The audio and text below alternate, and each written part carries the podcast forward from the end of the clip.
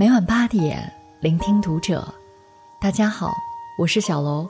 今天小楼要跟大家分享的文章来自作者小椰子。看了二十八岁华为员工的工资表，才知道，厉害的人注定会厉害。关注读者新媒体，一起成为更好的读者。之前，华为的一位前员工曾在网上晒出自己的工资表，他的职位是销售总监，本科毕业后在华为工作了六年，后来离职。月薪最高的时候，包括年终奖和股票分红就有十八万，其他月份基本是四万多，总收入那一栏显示着一百多万的工资，令人羡慕不已。评论区里很多人不相信。年轻人不拼爹不靠背景就可以有这样的收入，但其实，很多厉害的人，他们的厉害都是有迹可循的。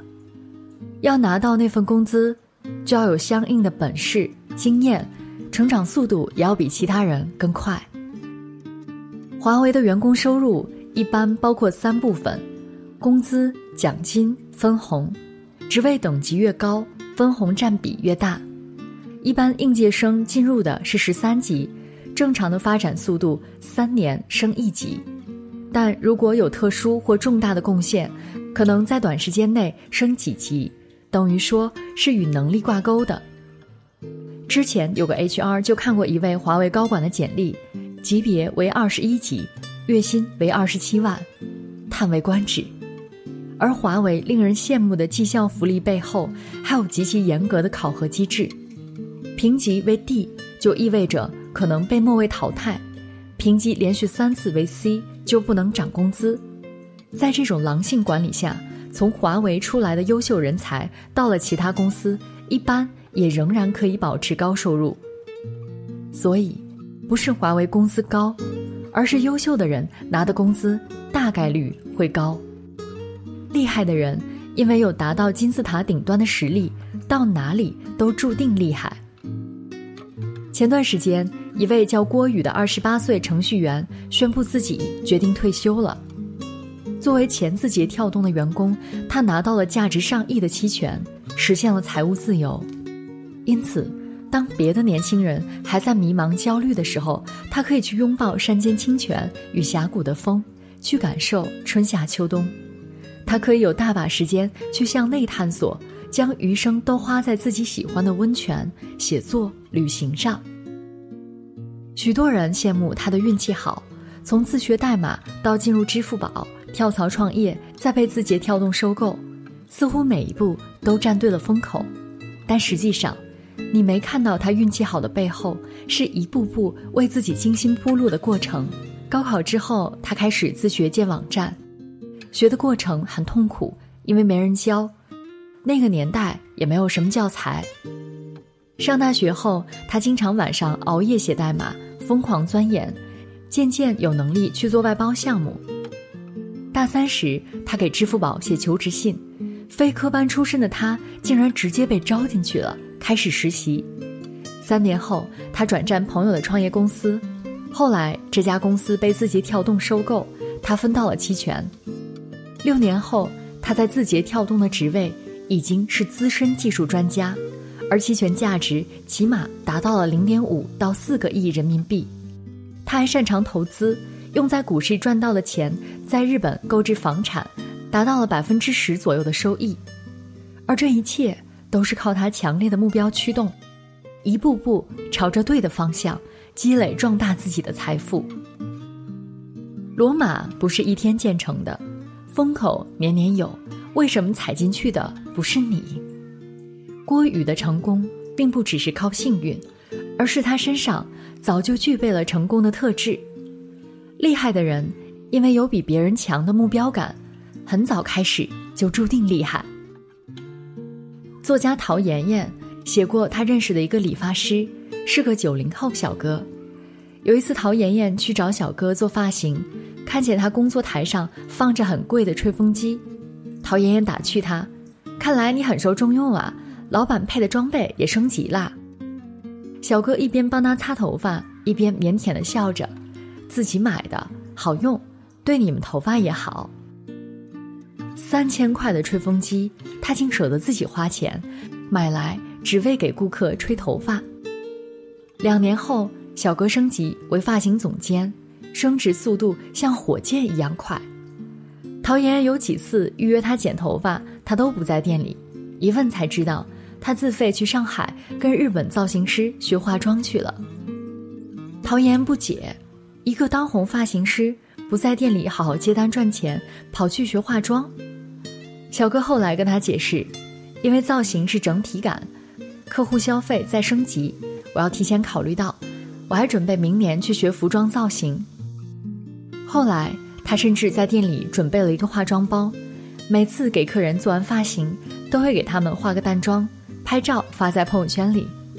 渐渐的，慕名而来找他的客人越来越多，他的工作量和收入成了别人的好几倍。所以，别以为不起眼的岗位只会毁人前途。有本事的人能从千篇一律的工作中脱颖而出。如果你只满足于现状，那么你的能力也会一直停留在基础层次，很难有进一步的发展。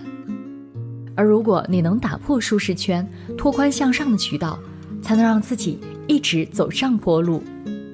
厉害的人因为爱持续精进自己，在哪个行业都注定厉害。有这样一个故事：大英图书馆建了一栋新楼，准备搬迁过去，但问题出现了，书特别重，还特别多。工作量非常大，有人估算，至少要花三百五十万美元才能把书都请人搬完。如果你是馆长，你会怎样用尽量少的钱把海量的书搬到新馆去？雇佣更便宜的人吗？还是发动所有的员工及其家属，亦或是要求新馆建设者承担这个义务？很多人都陷入了思考困境，苦苦找不到答案。这时，有个年轻人出现了，自告奋勇对馆长说：“我来帮你搬，找一百五十万。”之后，年轻人在报纸上刊登了一则消息：从即日起，大英图书馆免费、无限量向市民借阅图书，条件是从老馆借出还到新馆去。于是，那个年轻人花了不到五十万，就完成了这个看似不可能的任务，顺利成为百万富翁。教父里有一句话：“花半秒钟就看透事物本质的人，和花一辈子都看不清事物本质的人，注定是截然不同的命运。”就像年轻人仅仅是从搬书的思维模式转换为还书的思维模式，就轻松解开了迷局。许多牛人都有一个共同的特质，能够找到事物的底层逻辑，并能迁移运用它。他们擅长让复杂的事简单化。找到一个复杂事物相通的点，理清底层逻辑关系，就能找到解决问题的突破口。厉害的人，因为有看透事物本质的能力，在哪种情况下都注定厉害。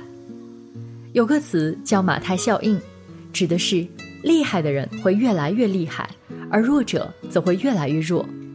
身边有太多人沉迷于短期快感之中。将生活过得浑浑噩噩，陷入了恶性循环。他们安慰自己：“不要急，你要相信大器晚成，是金子早晚都会发光。”大器晚成的前提条件是你自己本身就是大气。只有厉害的人才注定会越来越厉害。我们怎样才能向厉害的人靠拢，让自己也变成顶级优秀的人呢？付出努力。慢慢磨练出到达金字塔顶端的实力，制定计划，对自己的人生要有比别人更强的目标感，持续精进，在自己的赛道上精耕细作，单点极致，深度思考，学习找到事物底层逻辑的能力。所有的强大都有迹可循，在别人看不见的地方默默努力，时间会给你答案。共勉。